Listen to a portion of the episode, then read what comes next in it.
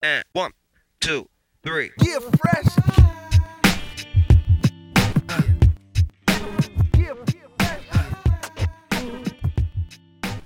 Buenas a todos y bienvenidos a un nuevo episodio del podcast Cancha NBA, donde, como siempre, os traemos las mejores historias, noticias, anécdotas y curiosidades de la mejor liga de baloncesto del mundo.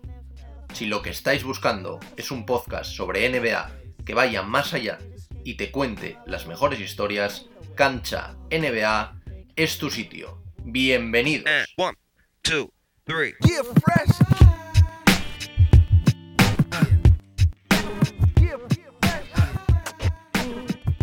Como ya habréis visto en el título de este episodio, hoy vamos a hablar de la figura de Giannis Antetokounmpo. Pero al final no he venido aquí simplemente a contaros su historia y hablar del dos veces MVP de la NBA, como ya todo el mundo sabe. Hoy he querido ir más allá y he invitado al podcast a una de las personas que más sabe de Giannis Antetokounmpo en España. Él es José Manuel Puertas, que es el autor de la bibliografía de Giannis en español, Giannis, el MVP que surgió de la miseria. Seguramente a muchos os suene su voz, ya que es narrador de Euroliga en Dazón. En fin, muchísimas ganas de charlar un rato con él y que nos cuente un poco más sobre Giannis Antetokounmpo. Así que, como siempre, y sin más dilación, vamos con el episodio de hoy.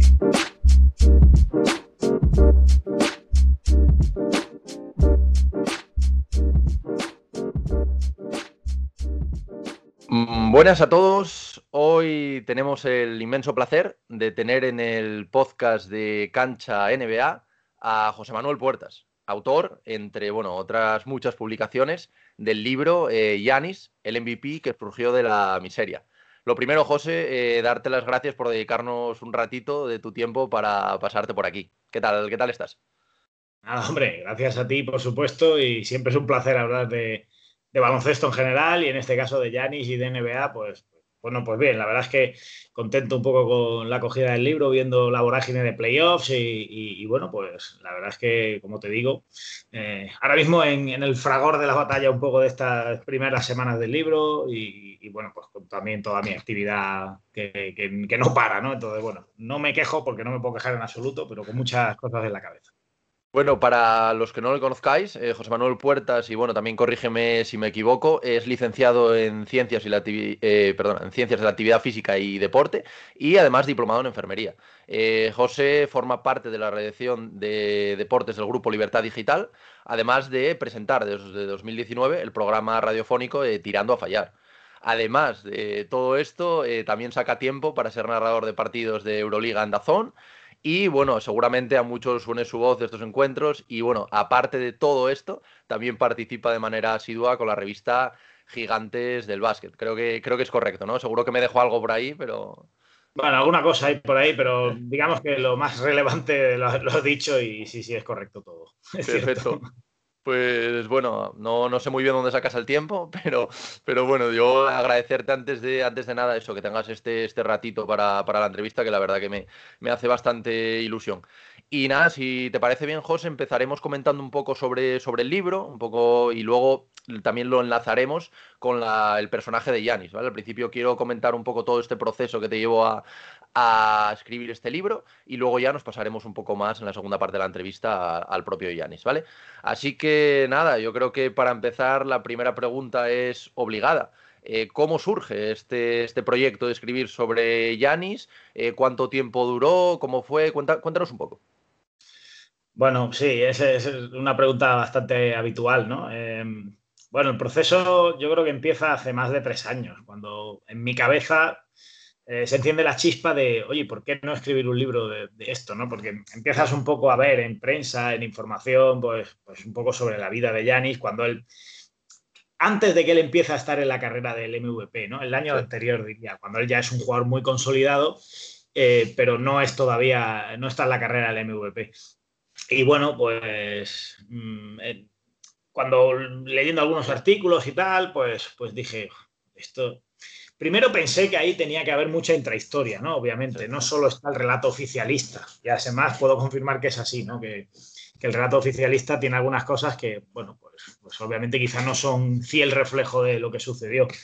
Y luego, pues, em, evidentemente, el decir que me parecía que había una historia muy clara que contar ahí, ¿no? Y de hecho siempre digo lo mismo. Eh, está ese debate de si alguien con 26 años merece tener una biografía. Y obviamente entiendo que haya gente que le parezca muy precipitado publicar un libro así, pero cuando tú te das cuenta de todo lo que ha pasado este chaval en siete años, bueno, en siete años eh, de evolución y, lo que hubo hacia atrás, claro, porque él eh, hace siete años no tenía papeles. Él hace siete años no podía coger un avión ni podía salir de su país.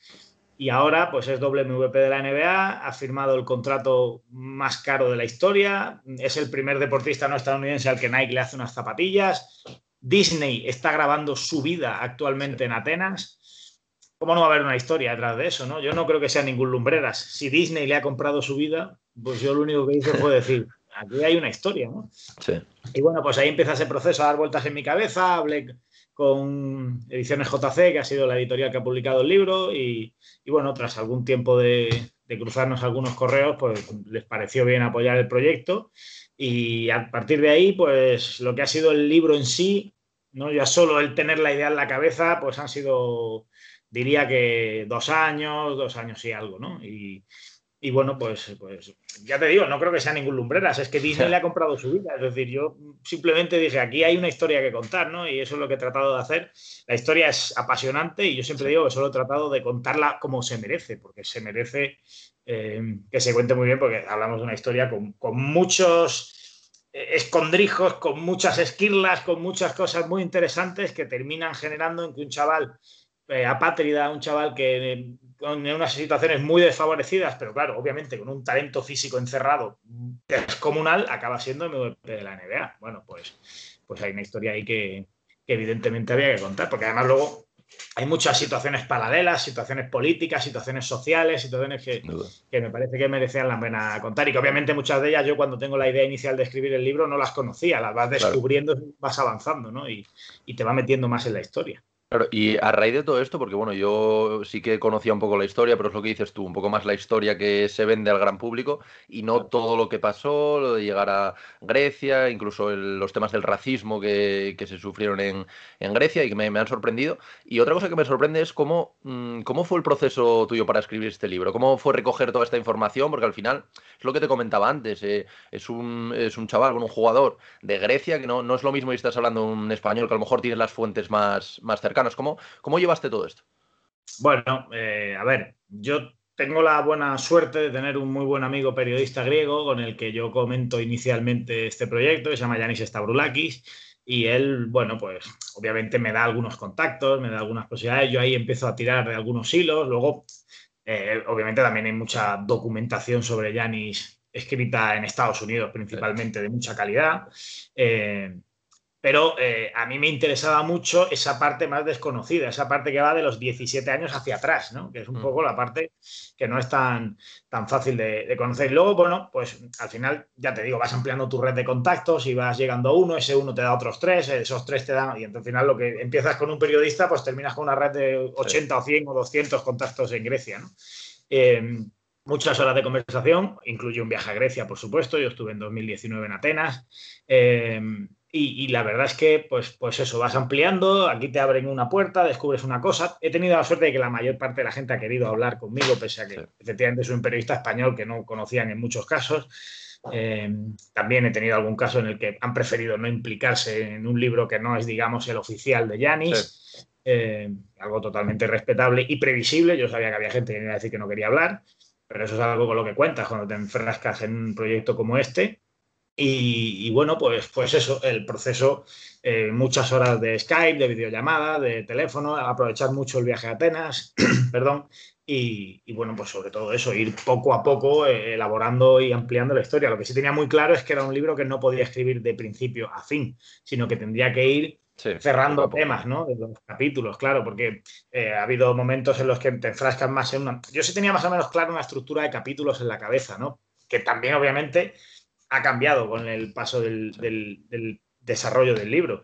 ha habido capítulos que se han convertido en tres capítulos y ha habido de la estructura inicial uno que eran dos inicialmente que se ha quedado en uno. Bueno, pues eso es lógico cuando tú vas obteniendo, conociendo más la historia, avanzando, profundizando, pues fue, un poco así, ¿no? Y, bueno, pues, pues ha sido un proceso muy divertido, la verdad, porque me lo he pasado muy bien, lo he disfrutado mucho y, bueno, también bastante de, insistencia, de persistencia, como te digo, mucha llamada, mucho, mucho comentario, mucha charla con algún, eh, algunas personas bastante relacionadas con Janis inicialmente, mucho de contrastar también cosas, porque algunas de ellas, como te digo, también no responden al relato oficialista. Entonces, inicialmente te llaman la atención, pero luego contrastas con varias fuentes y resulta que es así. Bueno, pues un proceso, desde luego, muy interesante. Parece que no te has aburrido en el, en el proyecto. absoluto. Y he de reconocer una cosa. Eh, hubo un momento el año pasado eh, en el que, bueno, pues con esa actividad que tú has dicho, fue mi primer año en Dazón y tal, en el que yo iba avanzando con el libro, pero muy poco a poco, ¿no? Es cuando llega la pandemia y reconozco que la pandemia, que ha sido una desgracia, para mí, al efectos del libro, pues me vino razonablemente bien porque me permitió avanzar mucho. Me permitió yo tenía el libro bastante avanzado, pero claro, al final esos tres, cuatro meses en los que la vida se nos para, en los que no hay deporte, en los que, bueno, yo seguía presentando tirando a fallar, pero no tenía que narrar en Dazón. Bueno, claro, la, actividad reduce mucho, ¿no? Y, y, sí me permitió pues avanzar bastante. Yo ya tenía casi toda la información, pero me faltaba plasmarla, ¿no? Y, y el libro podía estar escrito en esos momentos al 30, 40% y me permitieron esos 3, 4 meses pues darle un, un empujón casi, casi definitivo. ¿no? Oye, y, una duda, eh, de todo lo que has aprendido un poco, descubierto, lo que decías, que hay muchas cosas que ya sabías, pero hay otras que no, no, no tenías ni idea o, no, o desconocías, ¿Qué, es lo que más te ha llamado la atención de, esto? Tanto de Yanis como puede ser de su familia, un poco de, todo lo que hablas en el libro. Y luego también a raíz de esto me gustaría preguntarte por alguna anécdota graciosa, que bueno, yo te voy a contar la que a mí me ha parecido más graciosa, que bueno, hay bastantes en el, libro, que tampoco, tampoco quiero hacer spoiler del libro, pero sí una que nos cuentes para que, para que bueno, nos entren ganas de leerlo. A mí lo que Claro, es que el proceso, por ejemplo, en el que él obtiene el pasaporte es un proceso apasionante, ¿no? Desde el punto de vista de la gente que se implica, de todo lo que pasa ahí, de cómo él inicialmente, bueno, pues no tiene. Él, por ejemplo, nunca jugó con una selección eh, griega de categorías inferiores hasta la sub-20, ¿no? Claro, estamos hablando de un tipo que es dos veces MVP de la NBA. El talento el potencial estaba ahí, pero él no va con la sub-18, con la sub-19, con la sub-17, con la sub-16. ¿Por qué no va? Porque no tiene papeles. Entonces, claro eh, tampoco es que fuera un jugador descomunal con 17, con 15, 16 años. Él, tiene una evolución progresiva y ya tenía cierto potencial para eso, pero, pero incluso se hablan algunas anécdotas de jugadores profesionales de, baloncesto griego que te decían que, bueno, que, no era tan bueno con 14, 15 años. Era un chaval que jugaba allí y que, bueno, que, mejoró mucho. ¿no? Él, empieza a jugar a los 13. Entonces, bueno, a mí me resulta muy interesante ese proceso en el que eh, en primer lugar, Grecia pues no acelera especialmente para darle el pasaporte, sino que bueno, es uno más y ya está el propio Yanis Ioannidis, el que fuera entrenador de Olympiacos, que era ministro de deportes en aquella época, dice que tendrá que seguir los cauces legales, entonces entra Nigeria en juego porque sus padres son nigerianos y, existe la posibilidad de que obtenga un pasaporte nigeriano. Y lo más interesante para mí es que hay un momento en el que existe la opción de que él se convierta en jugador español. ¿Qué pasa? Que el CAI Zaragoza le ficha, como todos sabemos, y el problema es que él no puede salir de Grecia, no tiene papeles. Entonces hay que buscar una opción para que él llegue hasta España. Me pasan muchas opciones por la cabeza y una de las de ellas es se tantea a la Federación Española y se dice, oye, tenemos esto, igual podríamos valorar la posibilidad de darle un, pasaporte español, ¿no? Porque la idea de Yanis era venir menos con Zanasis, con toda la familia, la idea de Yanis y de su familia, a Zaragoza, ¿no? Entonces, claro, hubiera jugado Alexis y Costas en las categorías inferiores del CAI, o, bueno, la verdad es que hubiera sido algo digno de ver, ¿no? Eh, pero, bueno, es verdad que he de decir que esto no tuvo mayor recorrido. España nunca llega a ponerse en serio para ofrecerle un pasaporte a Yanis, pero solo el hecho de plantearnos la posibilidad de que Yanis hubiera sido jugador español, pues la verdad es que da un poco de vértigo, ¿no? Luego, anécdotas, hay muchas yo me gusta mucho, aunque estas son más conocidas, ¿no? La de su primer año en la NBA, cuando es rookie, que es mm. básicamente, pues, es, es, un auténtico pardillo, ¿no? es así, ¿no? Un chaval que no ha salido nunca de Atenas y que de pronto se encuentra en Estados Unidos en la vorágine de un vestuario NBA Y la suerte que tiene, yo creo, es que los compañeros se dan cuenta del talentazo que tienen y de la humildad que tiene encima y no le putean, porque en un vestuario NBA tan competitivo le, le, podían haber puteado y lo que hacen es ayudarle y arroparle, ¿no? Y eso es clave en el proceso.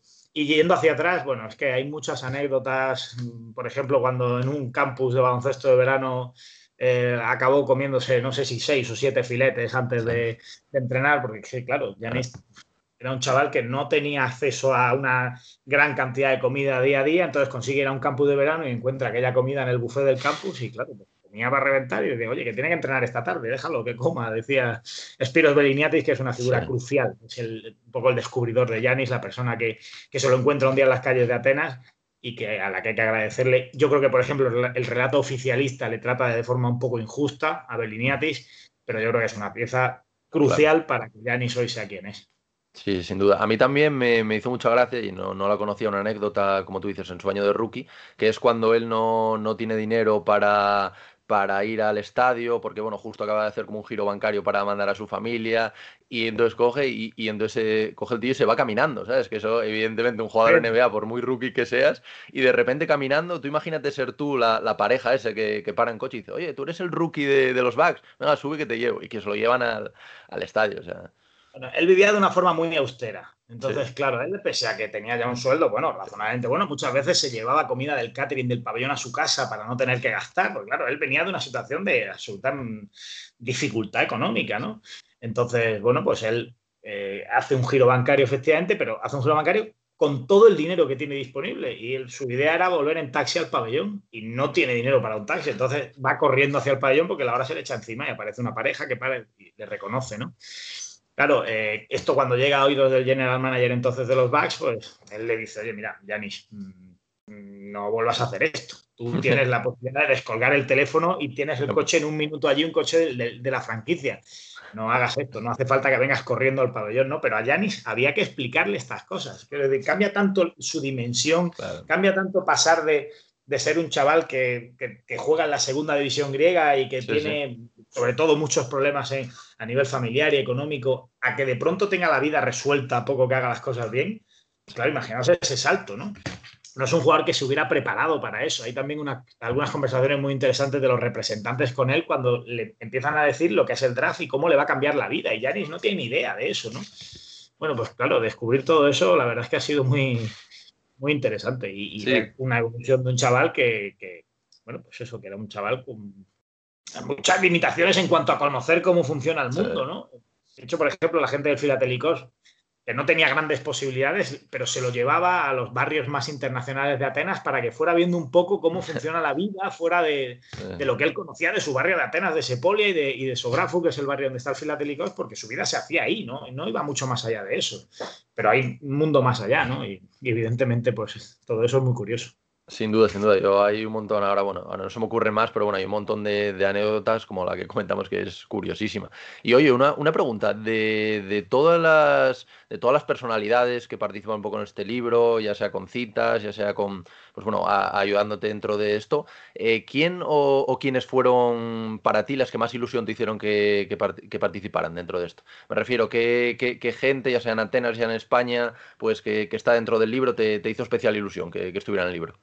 Bueno, es verdad que, por ejemplo, conseguir que Spiros Beriniatis cuente algunas historias de la época es que es, que es una figura imprescindible, ¿no? Porque, sí. claro, es el que va hacia va un día a Sepolia y se encuentra a los Adetocumbo allí y les dice, oye, vosotros podéis ser, ¿no? Sí. Y luego, pues, todo el proceso en el que Yanis. Otra cosa que dice el proceso oficialista es que Yanis rápidamente se enamoró del baloncesto, y esto no es cierto. Yanis yeah. tuvo muchas dudas con el baloncesto, a Yanis le gustaba el fútbol, no quería entrenar, dejaba de entrenar muchas veces por problemas económicos, por tener que trabajar, pero otras veces porque no le gustaba. Y ese proceso para convencerle de este es tu camino, tienes que seguir, también es interesante, ¿no? Y luego, por supuesto, de reconocer que mm, estoy muy contento tanto con el prologuista como con el epilogista del libro. Con el epilogista me une una muy buena relación. Fran Fermoso es muy amigo mío, pero al final es una de las grandes voces de la NBA sí. en España. Y luego, por supuesto, la primera persona en la que yo pensé es en Fotis Katsikaris para ser el, el, el prologuista, ¿no? Y aparte, por supuesto, también da algunas citas dentro del libro, porque Fotis al final es un tipo que ha convivido con Yanis durante tres años en el día a día, que ha trabajado con él, y que es muy reconocible en España. Entonces me parecía, mi primera opción para ser el periodista del libro fue él, por ser alguien que era conocido en España, pero al mismo tiempo ser alguien que, claro, que había trabajado en el día a día durante mucho tiempo con Yanis como seleccionador griego. Entonces, bueno, la verdad es que me ilusionó mucho el hecho de que cuando yo toqué la puerta de Fotis, que ya me conocía previamente por, algunas entrevistas que le había hecho, él rápidamente aceptó ¿no? y confió en mí porque podía haber dicho lo que te he comentado antes. yo no sé. Sin embargo, él confió y, se lo tengo que estar muy, muy agradecido. En la primera presentación del libro que hicimos en Málaga, él estuvo, estuvo muy cariñoso con el libro, está muy contento con el resultado. Y la verdad es que, bueno, pues hay mucha gente que ha participado ahí. A mí me, me concedió una entrevista a Dimitris Itudis, por ejemplo, el entrenador del CSK o algunos jugadores NBA. Eh, poder hablar con ellos unos minutos sobre Yanis es, muy interesante, pero, pero es verdad que, que, el apoyo y el cariño que ha dado Fotis es, es muy importante por quién es Fotis Katsikaris en España y en Grecia. Y luego también otra pieza mm, crucial, ¿no? Es la de Willy Villar en el fichaje por el CAI Zaragoza, porque eso es apasionante, cómo Willy Villar termina fichando a Yanis para, para el CAI y Willy también se portó francamente bien y, eh, bueno, pues relata la historia perfectamente y, bueno, pues yo creo que son gente que, le tengo que estar muy agradecido, claro. Sin duda. Oye, y, una cosa, y no quiero hacer mucho spoiler del libro, pero podrías hablarnos, porque claro, eh, toda la gente ya nos cuesta pronunciar el nombre de Antetokounmpo, pero en verdad ese no era su apellido. O sea, es bastante parecido, pero ¿puedes contarnos un poco así, resumido, la historia de por qué Antetokounmpo es Antetokounmpo y cómo fue esto? Bueno, realmente el apellido original nigeriano es Adetokumbo. Eh, es el apellido que, es el apellido de su padre, de Charles Adetokumbo. Apellido de, que, claro, Charles y Verónica, sus padres, se marchan de Nigeria pues buscando esa vida mejor, ¿no? Como tantas otras personas han tenido que hacer y seguirán teniendo que hacer, me temo. Eh, ¿Qué pasa? Que cuando eh, él llega a Grecia, la familia llega a Grecia, bueno, pues ahí tiene unos, cuantos hijos, entre ellos a Yanis, ¿no? Eh, y cuando se produce el momento de darle el pasaporte, es cuando, digamos, se, eh, ya con 18 años, cuando se transforma el apellido, pero el apellido simplemente se heleniza.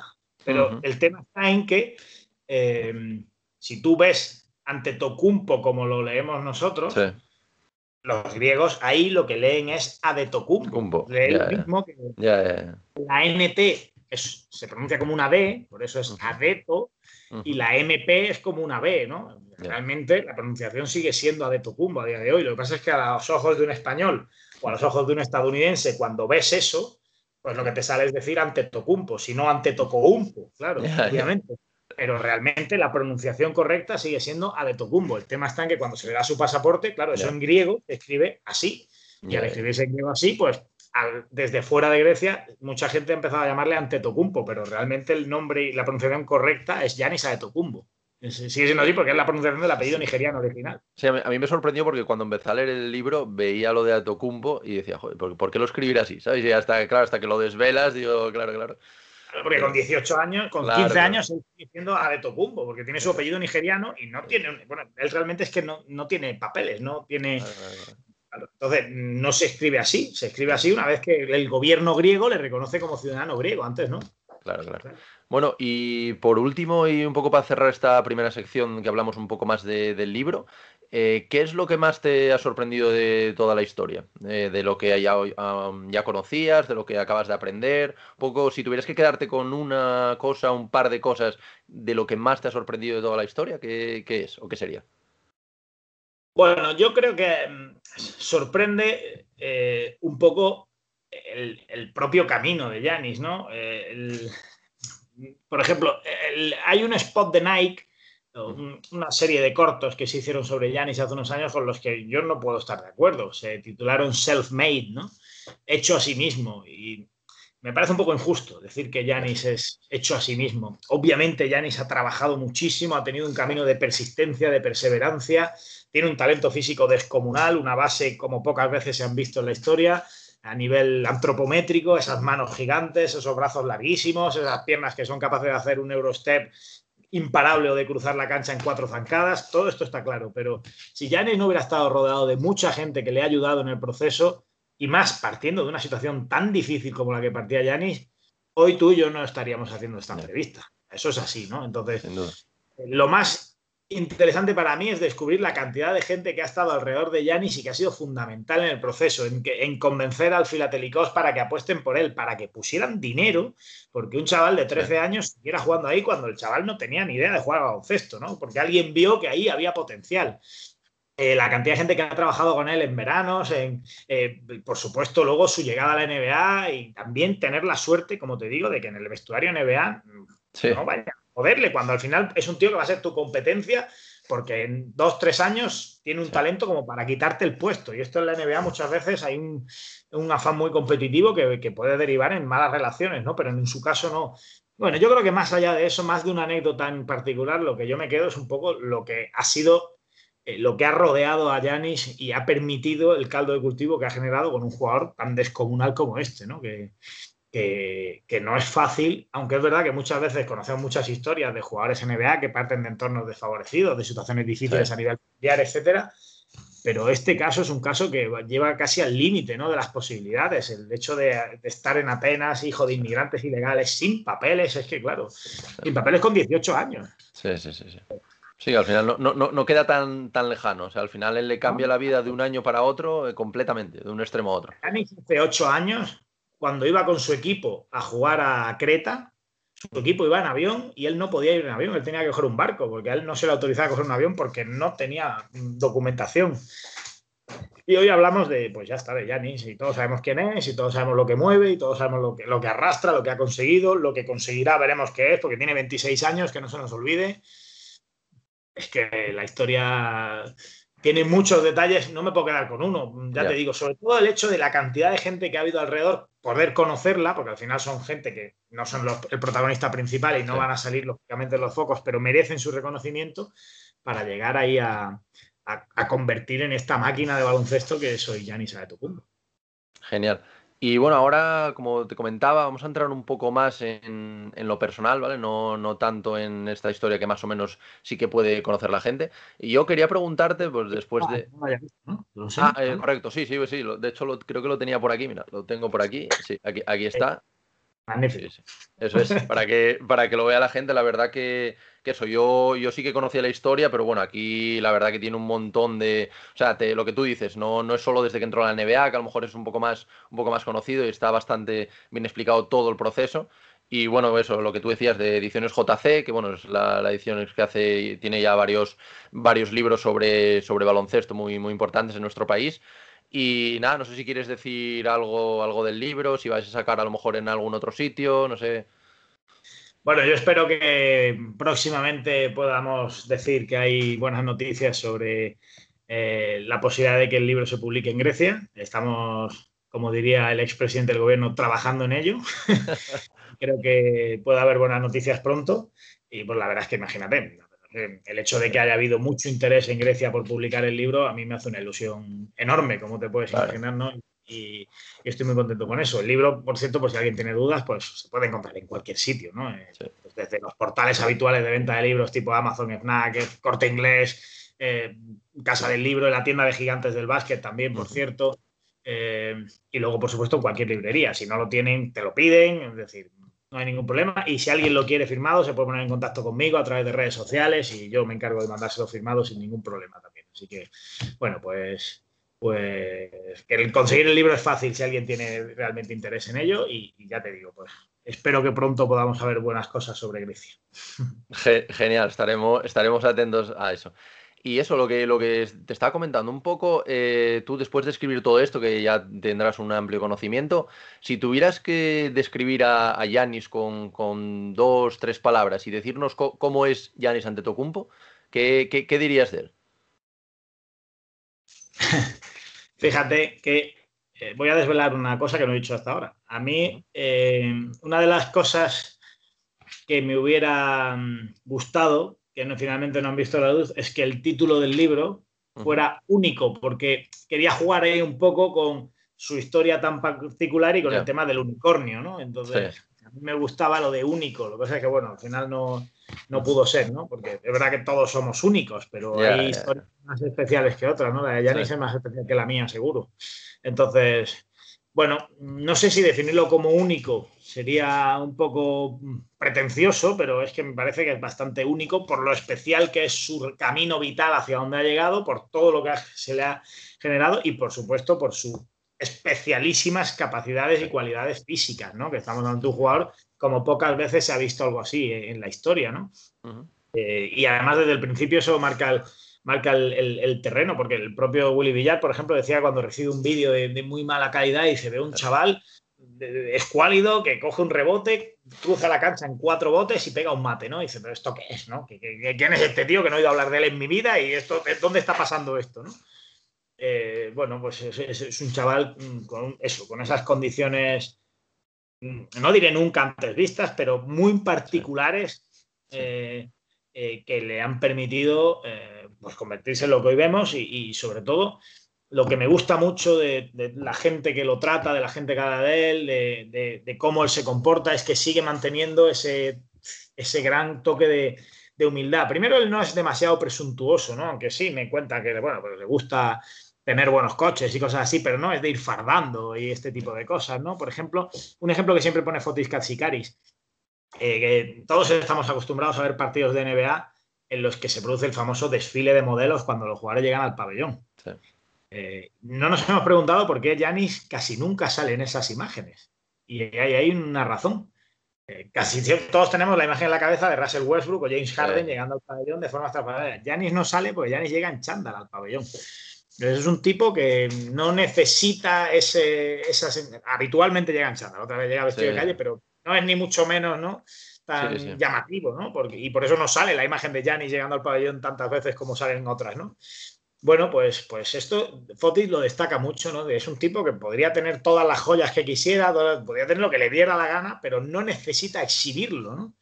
Luego es verdad que, por ejemplo, se ha generado esa, esa rutina de los backs antes de los partidos en las que se pelean allí, ¿sabes? a los puntados, ¿eh? que eso es un poco, bueno, no sé, habrá que no le guste, a mí la verdad no me llena demasiado, pero bueno, es un poco es la forma de ellos de concentrarse, un poco de aparentar y tal, pero él no, pero eso lo hace dentro del grupo, ¿no? Él podría presumir de él mismo y no lo hace. Y otra cosa en esta misma línea que me gustó mucho yo en 2019 estuve en Atenas en el, aprovechando el torneo Acrópolis, que es un torneo muy prestigioso que organiza la Federación Griega siempre y que, bueno, pues se utiliza para, en, aquel caso para preparar el Mundial, pero lo hacen para preparar por pues, Juegos Olímpicos, Eurobásquet, lo que haya cada vez. Y me llamó mucho la atención porque yo siempre bajaba los minutos previos, el, partido, los partidos eran en el OACA, jugaron contra Turquía, Serbia e Italia, y yo me gustaba bajar un poco a ver el comportamiento previo de los jugadores antes de, en la, bocana de vestuarios antes de saltar a la cancha, ¿no? Y de Yanis siempre destaco una cosa. Y es que estamos hablando de que en 2019 Yanis ya es MVP de la NBA, ¿eh? No, no hablamos de un tipo que está empezando. Él ya era el MVP de la NBA y el Oaxaca se llenaba a gritos de Yanis, Yanis para verle jugar a él, porque estamos hablando de quién es, ¿no? Pero él respetaba mucho los roles del vestuario. Él podía decir ya, oye, aquí soy yo el MVP y aquí mando yo, ¿no? Pero sin embargo, me llamaba la atención que los jugadores griegos iban saliendo del vestuario pues de uno en uno y los últimos siempre dan los veteranos y Grecia no saltaba a la cancha hasta que Yanis Burusis no salía, hacía la, conjura, le decía eh, tres, cuatro cosas a, cada jugador y entonces decidían salir a la cancha. Eso Yanis podría haber dicho, y aquí ya, este, este ya es mi equipo, ¿no? Sin embargo, Yanis salía, me parece que era el cuarto del vestuario y se ponía ya a estirar y como uno más, ¿entiendes? Y luego cuando ya salían Calaces, Printes y Burusis, y decidían los veteranos que era el momento de saltar a la cancha, pues todos saltaban a la cancha y, ellos eran los veteranos los que decidían qué hacer y cómo hacer, ¿no? Y ya ni se dejaba llevar. Y yo esto lo hablaba con algún miembro también de aquella selección y lo destacaba, ¿no? Que él en el vestuario, pese a ser el MVP de la NBA, es un tipo que se comporta con mucha humildad y con enorme respeto a los veteranos. Yo creo que en Milwaukee él se llama líder, pero en Grecia tiene ese rol de decir, yo tengo que ganarme el respeto de esta gente eh, para poder algún día yo llegar a ser lo que es Burusis, ¿no? Pues esto habla mucho de Yanis, ¿no? De esa humildad y ese no ser presuntuoso y, luego su carácter muy único, ¿no? En lo físico y en lo humano. Yo creo que me quedaría con eso. Genial, o sea, único, un poco, sí. Yo creo, estoy bastante, bastante de acuerdo con esto. Y además es, que es eso, al final, eh, siendo MVP de la NBA, de la mejor liga del mundo, eh, podría haber dicho, esta es mi selección y ya está, y él sigue respetando. Entonces, al final sigue. Ayer el que mandaba era Burusis, te lo puedo garantizar. Y, y, se hacía lo que quería Burusis cuando quería Burusis y como quería Burusis. Y ya ni se aceptaba, agachaba la cabeza y a jugar. Pues eso eh, llama mucho la atención. Oye, ¿y qué crees que, ha sido lo que, lo que ha llevado a Yanis a, estar donde hoy está? Además, evidentemente, del talento, pero es lo que tú decías, que con 13 años él prácticamente no, quería jugar al baloncesto, de hecho su, sueño era jugar al fútbol eh, ahí, en, en Grecia. Entonces, ¿qué, lleva, aparte del, evidentemente, talento, pues que tiene un cuerpo también que, es muy bueno para, el básquet, pero ¿qué, crees que ha llevado, qué factores externos? Cuéntanos un poco. Bueno, él tiene una ética de trabajo desarrollada con los años, ¿eh? no, de siempre, pero, pero gigante. ¿no? me consta que en el pabellón de Milwaukee han tenido que cambiar la cerradura en el pabellón de entrenamiento varias veces para que él entrene menos, porque ya les piden que entrene menos, ¿no? porque necesita físicamente entrenar menos. Em, eh, ha tenido una perseverancia, una fe mm, y una pasión por el juego una vez que el juego se le metió dentro que, bueno, pues que habla muy bien de él, ¿no? Y, luego, vuelvo a insistir, eh, lo que le ha llevado a llegar hasta ahí, aparte de sus propias condiciones físicas y su propio talento innato, porque además es alguien con mucha intuición para el juego, con ahora te contaré otra anécdota, es también la gente que ha estado alrededor y que ha tocado la tecla. Por ejemplo, con Yanis era muy fácil que al ser un chaval tan grande, pues en su edad de formación se les pusiera a jugar como pívot y se le pusieran la pintura, mira, como tú eres el más grande, te pones ahí debajo, te echamos el balón y tú ya la metes, ¿no? Y desde el primer momento se le desarrolla como un jugador exterior. Claro, esto es absolutamente crucial para lo que vemos hoy día, ¿no? Para cómo vemos cómo él, con 2 metros 11, coge el balón, sale botando, arranca en cancha abierta y luego es un tipo con, para lo grandísimo que es, razonablemente buen manejo de balón, con mucha habilidad para el pase, con buena lectura de juego Claro, esto viene de la formación y, esto es porque en el Filatelicos, pues Takis Chivas, Spiro Beliniatis deciden que él, pese a ser el más alto de su edad, por supuesto, pues va a jugar como un exterior y va a manejar balón y va a trabajar el tiro y, no solo va a ponerse debajo de la pintura, que lo hemos visto muchas veces que ha pasado con chicos muy grandes, tú te pones debajo del aro, te la damos por ahí, canasta. Esto viene de que el concepto de su equipo de formación no es vamos a ganar partidos, sino vamos a desarrollar a este jugador y para mí eso es clave en el tipo de jugador que vemos hoy. Eh, luego, como te digo, él tiene mucha intuición para el juego. Por ejemplo, eh, contaba su entrenador en Milwaukee el primer año cuando él llega, que en el primer entrenamiento del equipo le da el libro de jugadas a los jugadores, un libro de 300 páginas con todos los sistemas de los jugadores, ¿no? Claro, el entrenador cuando hace eso, lo que sabe es que los jugadores no van a leer el libro de jugadas, por lo menos inicialmente, ¿no? Bueno, pues el entrenador esa noche recibe un mensaje de Yanis, esa misma noche, recibe un mensaje de Yanis en el que le dice, hey coach, eh, hay un error en la jugada de la página 247, el bloqueo no tendría que ser por aquí, sino que tendría que ser por allí. Y Yanis lleva razón. Y el entrenador se da cuenta y dice, ¿cómo es posible que este tío que es rookie, que acaba de llegar a NBA, que se supone que no sabe, se haya ya leído el libro, o por lo menos haya llegado hasta aquí, y me haya detectado un error en la página 247. Pero bueno, esto, él es muy intuitivo para eso, ¿no? Es muy, mucha capacidad para leer el juego, cuenta todo el mundo que lo ha trabajado con él. El propio Fotis Kassikari decía cosas parecidas de, su etapa en la selección griega, que él es muy estudioso del juego, va siempre en mucho, no solo en temas de, de, baloncesto, sino de la vida, le gusta tomar muchas notas y tal. Hace poco en la presentación de Murcia, Sito Alonso nos comentaba que, como sabes, Yanis ha sido parte muy importante para que Alexis Aetocumbo hoy esté en Lucas Murcia. Y eh, hay una reunión por Zoom a principio de temporada en la que, bueno, Yanis, que es el tutor legal de Alex, de Alex, da el visto bueno para el fichaje por Murcia. Él quería conocer de primera mano cuál era el proyecto de Murcia que querían para Alex. Bueno, pues eh, según contaba Sito Alonso en la presentación de Murcia, en esa, en esa reunión decisiva, Yanis está subido en un coche y durante dos horas Yanis no abre la boca. Yanis escucha a todo el mundo, Alejandro Gómez, el director general de Murcia, Sito Alonso, el representante. Yanis no abre la boca durante dos horas. Ahora, cuando abre la boca, tiene una cantidad de dudas, de preguntas y de preguntas de mucho nivel, de haber estado muy pendiente, de haber estado muy atento, de exigir cosas para su hermano, que Sito lo destacaba mucho, ¿no? Cuando durante dos horas él está callado. Bueno, pues yo creo que todo esto eh, te define un poco cómo es Yanis, ¿no? Cómo es esa capacidad analítica, esa ética de trabajo, esa perseverancia, esa fe.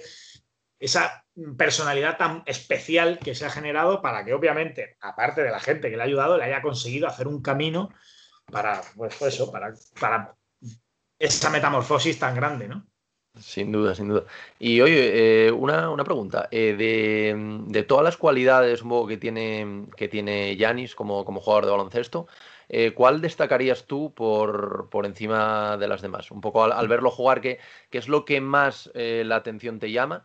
Y también a raíz de esto, ¿qué crees que es lo que debería mejorar de, cara al futuro para convertirse en un jugador más, más completo y ser una, una amenaza mayor dentro de la NBA?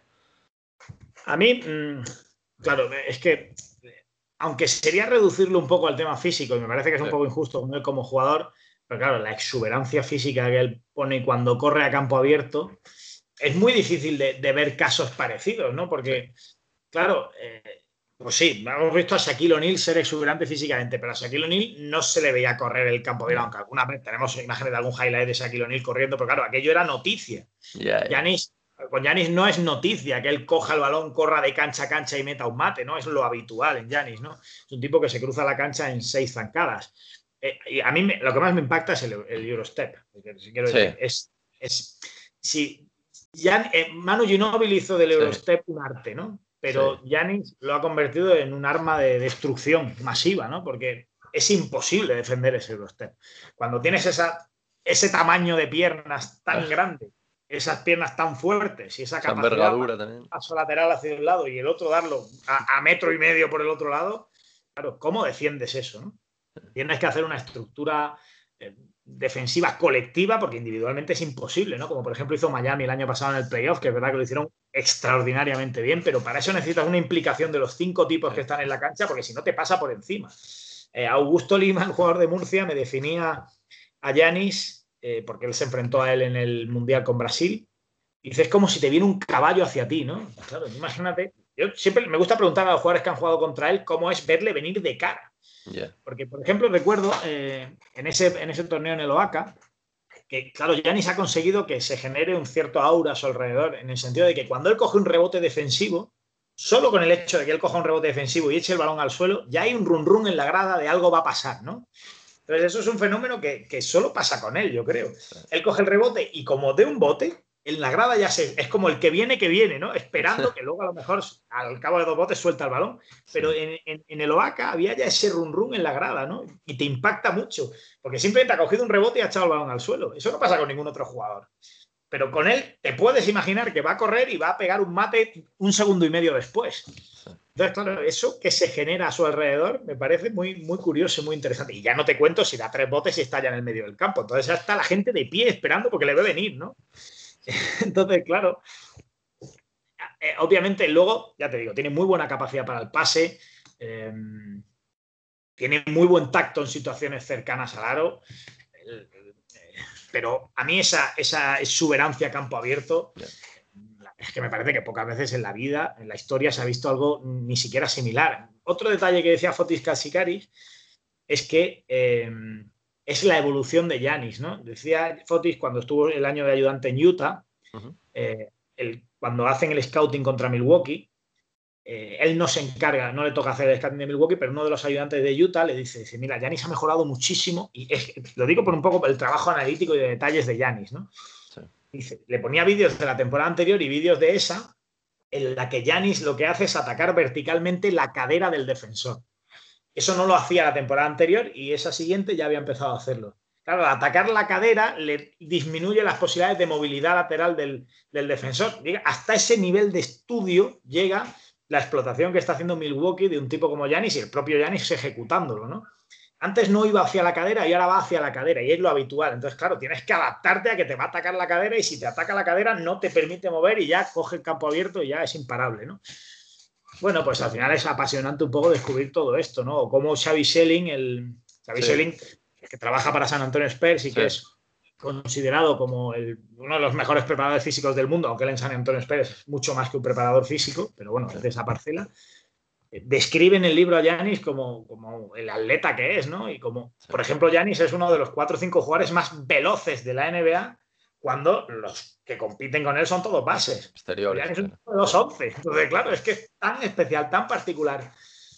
que, desde luego, pues es un poco, yo creo que al final es con lo que te quedas, ¿no? Con esa exuberancia física, pese a que él es un jugador con, capacidad y lectura de juego. ¿Y qué tiene que mejorar? Pues yo creo que es obvio que lo que tiene que mejorar es el tiro.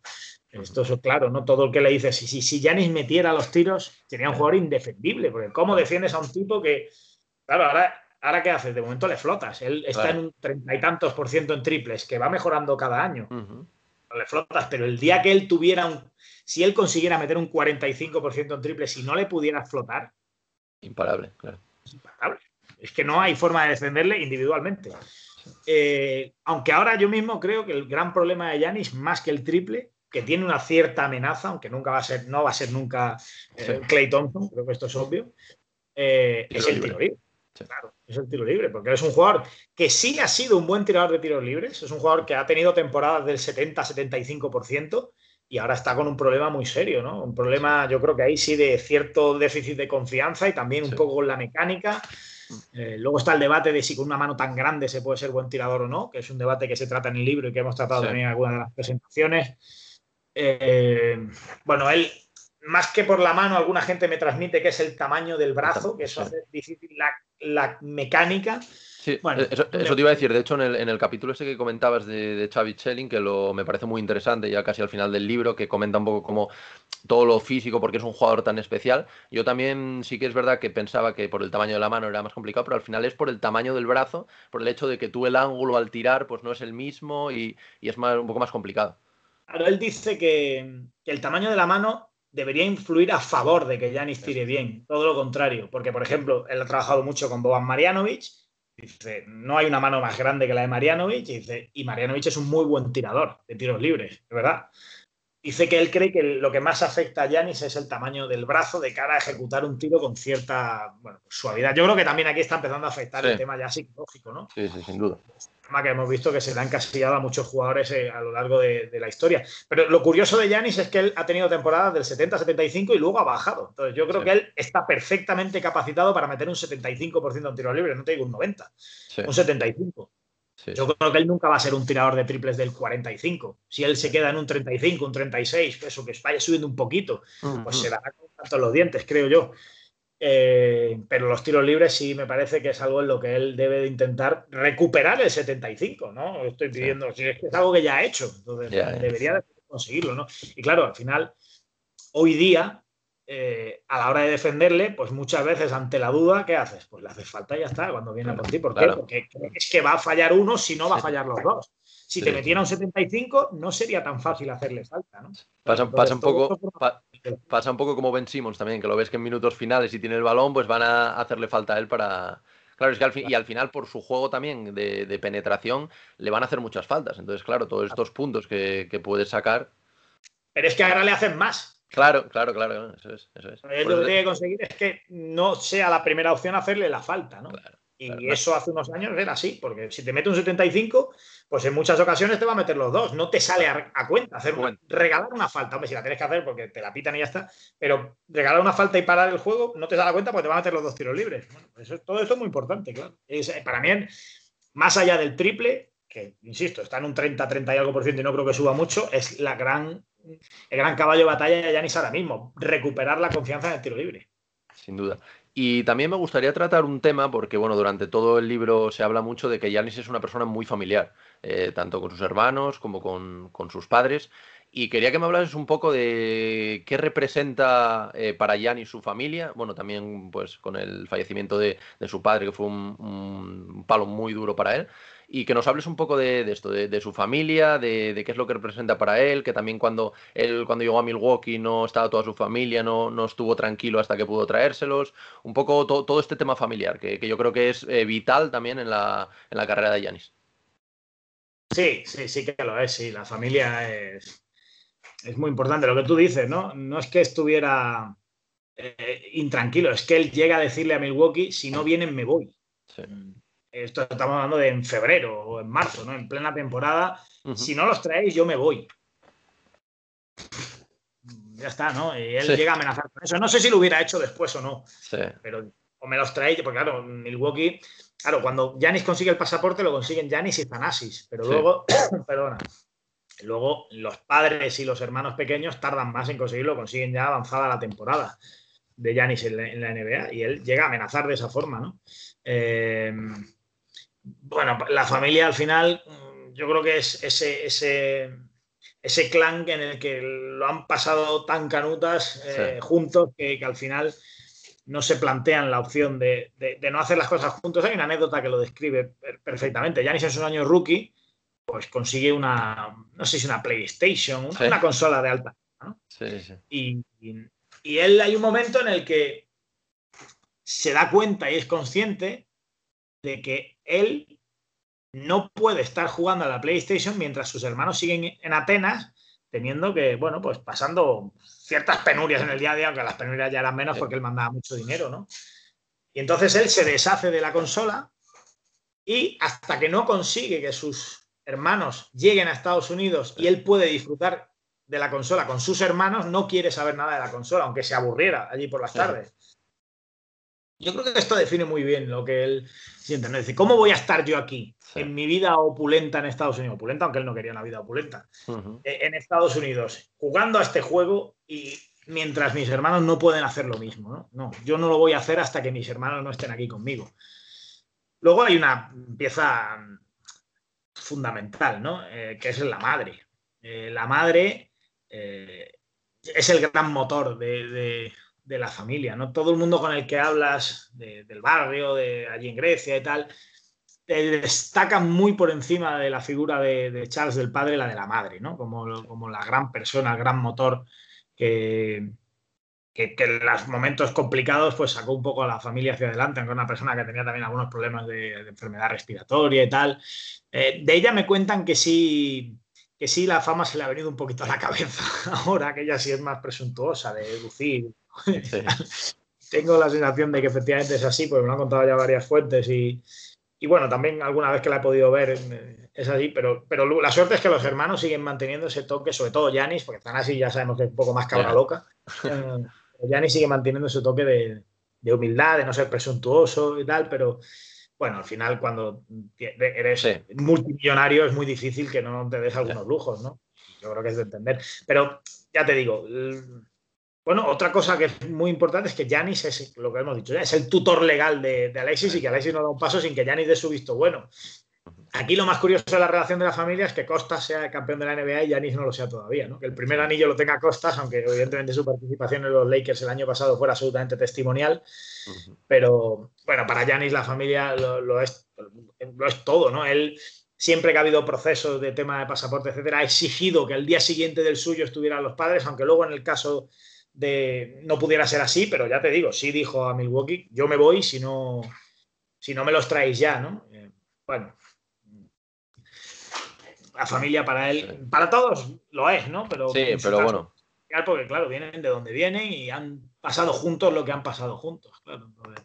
bueno. Bueno, y, el, caso, el caso del padre del fallecimiento que, bueno, le afectó mucho, evidentemente. ¿Cómo que un poco la figura paterna, si nos puedes hablar un poco qué, representó para Yanis? Bueno, eh, la figura paterna primero es la, es la que lleva a que a Yanis inicialmente le guste el, fútbol y no el baloncesto. Eh, porque el padre había sido futbolista profesional, se tiene una lesión de rodilla y, aquello hizo que no pudiera tener mayor recorrido, ¿no? Pero bueno, Yanis, eh, ya te digo, la figura de su madre, él cuando recoge el premio MVP dice, eres mi auténtica heroína, dice a su madre, ¿no? Ya el padre no está, ya ha fallecido. Bueno, obviamente es una pieza importante, ellos hablan con muchísimo respeto de su padre, ellos siempre hablan bien.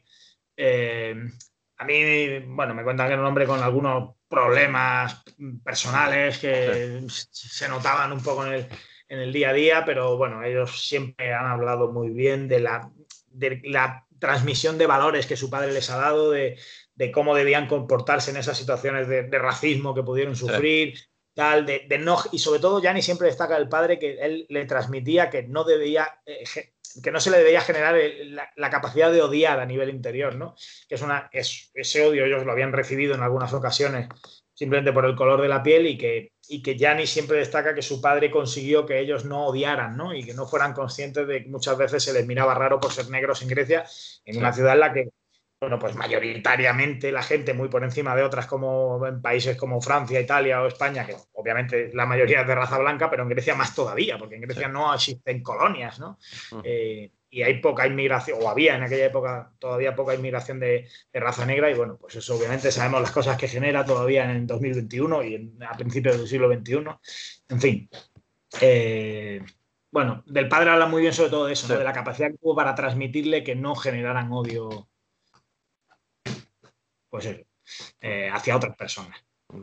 Y bueno, nada, por, ir concluyendo, José, sí que me gustaría eh, preguntarte un poco hasta dónde crees que va a llegar Yanis, aunque bueno, ya evidentemente pues dos MVPs, eh, ganado también el, premio al defensor del año, el jugador más mejorado, pero ¿hasta dónde crees que va, que va a llegar? ¿Crees que ganará otro MVP antes de retirarse? ¿Conseguirá ese anillo? Eh, ¿Crees que se quedará a largo plazo en, en Milwaukee? Y, bueno, al final un poco, eh, al acabar la carrera de Yanis, ¿hasta dónde crees que él, subirá en, cuanto a jugadores históricos dentro de, dentro de la lista de la NBA? Esta es la pregunta del millón, ¿no? Eh, bueno, yo creo que estamos hablando de un chaval que tiene 26 años, es decir, evidentemente no, está, no ha alcanzado su techo. Esto es obvio, ¿no? Salvo que tuviera una lesión muy grave. Entonces, pues, y te puede, puede pasar que hayas alcanzado tu techo a los 26.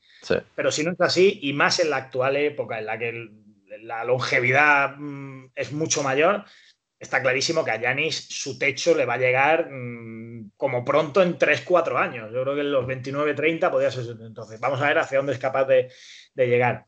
¿Va a ganar un anillo? Yo creo que Milwaukee va a acabar ganando un anillo, creo. Eh, porque creo que es una franquicia que está haciendo las cosas muy bien en los últimos años eh, y que va creciendo y que al final sabe que tiene un estrellón en Yanis y siempre le da las herramientas para rodearlo lo mejor posible. Yo creo que ellos están haciendo las cosas para terminar ganando un anillo, no sé cuándo será.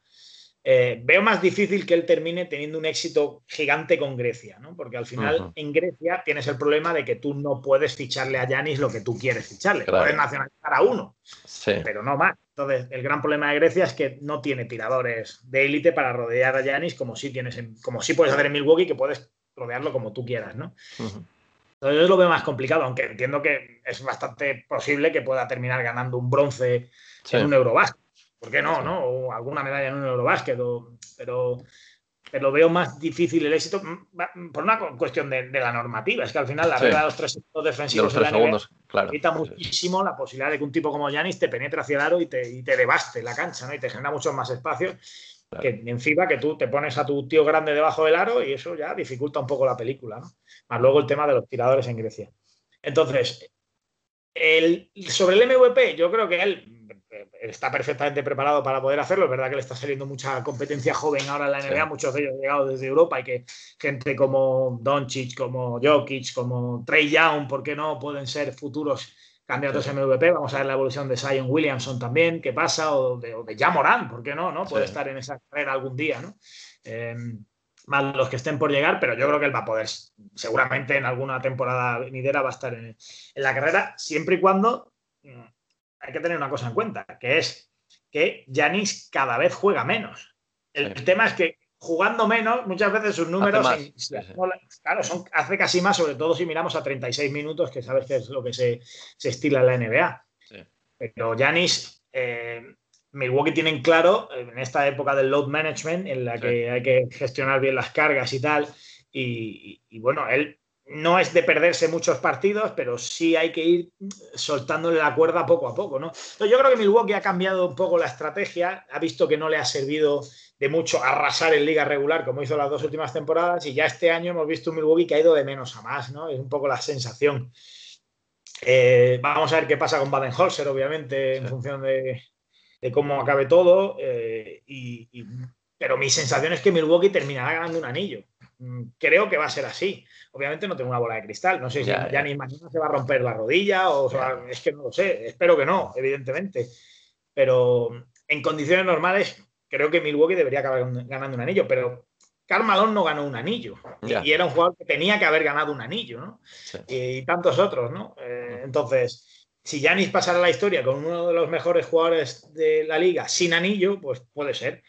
Pero yo creo que esta historia aunque no creo la justicia poética, porque no creo que la, que la cancha le deba nada a nadie, pero yo creo que esta historia tiene que terminar con un anillo para Yanis, ¿no? Creo que eso debe de terminar ocurriendo. Con el MVP ya está muy bien, pero si acaba con un anillo, es cuadrar el círculo. Entonces, más allá de que me interese a mí para como biógrafo, creo que creo que Yanis terminará dando un anillo, pero insisto, no por justicia poética, sino porque creo que acabará siendo así. Creo que va a ser en Milwaukee, pero si no, probablemente en algún momento pues saldrá de Milwaukee, será se eh, unirá algún Big Three de estos que solemos ver y, acabará ocurriendo, ¿no? Porque al final un jugador de esta dimensión me parece que, lo normal es que termine, termine ganándolo, aunque, bueno, el futuro está por escribir, ¿no? No sabemos. Y respecto al MVP, te digo, para mí la clave es eso, es que vamos a ver si sigue jugando cada vez menos, Porque eso al final, a efectos de impacto de números, etcétera, pues pesa, claro. Entonces, bueno, eh, lo que sí tengo claro es que si no me dio una lesión grave, no hemos visto el techo de Yanis. Eso lo tengo clarísimo. Porque, claro, es un juego que llevamos muchos años viendo a muy buen nivel, pero mínimo, mínimo, mínimo, creciendo todavía, le queda hasta los 29, los 30, y luego eso no quiere decir que ya no sirva. No es que con 31, 32, 33, 34 seguirá siendo un jugador descomunal, aunque ya quizá empiece a bajar un poco su rendimiento físico, ¿no? Pero, que nos queda mucho tiempo, es que tiene 26. Sí, sí, al final es lo que es lo que tú decías, que tú ves una bibliografía de él y piensas que bueno, que ya es como una carrera completa, pero no, es que lleva 26 años. O sea, es que ahora mismo la carrera de Yanis hasta ahora podría ser una carrera de uno de los mejores de la historia y todavía le queda una segunda parte. Es que Yanis ha sido MVP con 24 y 25. Aquí hay un ejemplo muy claro, que es Michael Jordan. ¿Cuándo es MVP Michael Jordan? Yo no digo que Janis vaya a ser Michael Jordan, pues son jugadores distintos, es otra cosa. Pero Michael Jordan no es MVP hasta mucho después de que Janis, ¿no? Janis ya tiene dos. Bueno, vamos a ver qué pasa. es, un poco lo que pasa con Doncic, que la gente está diciendo, joder, pues si es tan bueno, ¿cómo no gana un anillo? Y al final, pues creo que Michael Jordan lo ganó en su séptimo año en la NBA, LeBron James en el octavo, me parece que es. al final tiene, tiene, sus tiempos. Claro, tiene 21, 22 años y tiene un equipo con el que puede ganar un anillo. Quiero decir, Doncic tiene cosas que mejorar, obviamente, Doncic, pero es un jugador absolutamente descollante. El problema es que lo que le rodea ahora mismo no son miembros para ganar un anillo. Es imposible que gane un anillo de las Mavericks. Creo que es obvio, ¿no? ¿Podría haber eliminado a los Clippers este año? Pues sí, más habiendo ganado tres partidos en Los Ángeles. Evidentemente se les habrá quedado regusto amargo, seguro. Pero de ahí a que se le reprocha a Doncic no haber ganado un anillo todavía, yo cuando tenga 35 hablamos, pero ahora mismo vamos a esperar un poco. Sin duda. Bueno, pues José, yo creo que, ha, estado muy, ha estado muy bien. Eh, reiterar otra vez las, gracias por, por, atenderme, que llevamos ya casi, casi una hora por aquí. Y nada, bueno, volver a enseñar el libro, que la verdad a mí eh, personalmente me, ha encantado. Eh, porque es, lo, que tú dices, al final pues te recorre toda su vida, te cuenta la historia verídica con, todas las cosas también de sus hermanos, de sus hermanos, de la familia. Y nada, desearte suerte esto con lo que tú decías, los próximos lanzamientos también, que te, que te vaya todo genial. Y, nada, eso, que muchísimas gracias por haberte pasado por nuestro podcast. Si quieres decir cualquier cosa, ya sabes que estás en tu casa aquí. Nada, gracias a ti, por supuesto. Y lo único que tengo que decir es que enhorabuena por este tipo de iniciativas, porque al final sé lo que cuesta sacar adelante este tipo de, proyectos y, bueno, como yo me veo reflejado en gente como tú, que con mucha pasión empieza en este tipo de, cosas de la comunicación, es verdad que cuando yo empecé no existía el formato podcast, ni, los, ni los formatos YouTube, etcétera, pero me veo muy reflejado y, y nada, pues desear, primero darte las gracias por haber querido que yo esté aquí y segundo, pues mucho ánimo y a seguir porque, porque evidentemente hay mucho camino todavía por recorrer hablando de baloncesto y de NBA en, redes y, proyectos como el tuyo son muy necesarios. ¿eh? Así que mucho ánimo. Bueno, pues muchas gracias. ¿eh? Un abrazo muy fuerte. Gracias. Finds Rose. Rose trying to get open, fires away. Bang! It's over. The Bulls win at the buzzer. It still is a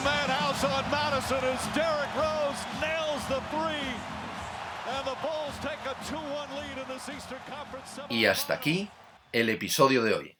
Espero que hayáis disfrutado la charla con José, tanto como yo lo he hecho, y que os haya servido también para conocer un poco más la increíble historia de un jugador como Yanis Antetokounmpo. Hemos hablado muchas cosas, hemos hablado del aspecto familiar, hemos hablado de su evolución desde que estuvo en Grecia eh, incluso cuando fichó por el CAI Zaragoza y de sus años en la NBA, y hemos cubierto para mí una de las historias más fantásticas dentro del mundo de la NBA. Y por hoy nada más, como siempre, Y por último, quiero agradeceros a todos los que dedicáis un ratito de vuestro tiempo cada semana para escuchar mi podcast. Para mí es increíble ver el apoyo que me estáis dando, ya que bueno, poco a poco vamos creciendo la comunidad de Cancha NBA en cuanto a suscriptores, en cuanto también a comentarios, a likes en, los vídeos y, en el podcast. Así que daros las gracias como cada semana a todos, eh, una vez más, y nos escuchamos la próxima semana en el podcast de Cancha NBA, tu podcast de la mejor liga de baloncesto del mundo. one, two, three. Yeah, fresh.